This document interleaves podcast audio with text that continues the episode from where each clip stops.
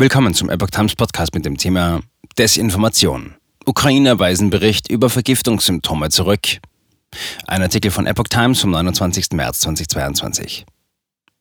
Der Krieg in der Ukraine ist auch ein Krieg der Informationen. Eine renommierte amerikanische Zeitung berichtet von Giftanschlägen gegen Teilnehmer an Friedensgesprächen. Ein angeblich Betroffener äußert sich. In der Ukraine haben Teilnehmer an den Verhandlungen zur Beendigung des Krieges mit Russland Berichte zurückgewiesen, sie seien vergiftet worden.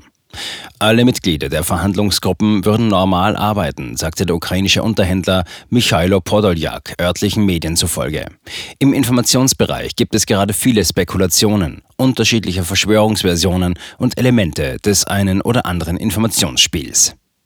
Die US-Zeitung Wall Street Journal berichtete, Mitglieder der Delegationen, darunter der russische Oligarch Roman Abramowitsch, seien Anfang März vergiftet worden.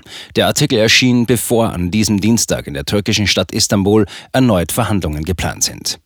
Das Rechercheteam Bellingcat teilte mit, es könne bestätigen, dass drei Mitglieder der an den Friedensverhandlungen in der Nacht zum 4. März 2022 beteiligten Delegation Symptome gezeigt hätten, wie es sie bei der Vergiftung mit Chemiewaffen gebe. Ein Opfer sei Abramowitsch gewesen.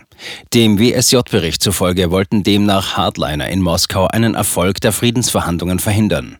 Bereits am Morgen hatte der im WSJ als Opfer erwähnte Rustem Umjerov bei Facebook geschrieben, dass mit ihm alles in Ordnung sei. Mir geht es gut. Das ist meine Antwort auf all die Klatschnachrichten, die sich verbreiten. Bitte vertrauen Sie keiner nicht verifizierten Information. Auch bei uns läuft ein Informationskrieg. Von Abramowitsch sind ebenfalls keine öffentlichen Äußerungen zu einem möglichen Giftanschlag bekannt. Unter ungeklärten Umständen wurde aus der ersten ukrainischen Delegation von Anfang März der Vertreter Denis Kirjejew erschossen. In ersten Medienberichten hatte es geheißen, er solle für Russland spioniert haben. Später wurde er offiziell als Mitglied des ukrainischen Militärgeheimdienstes geehrt.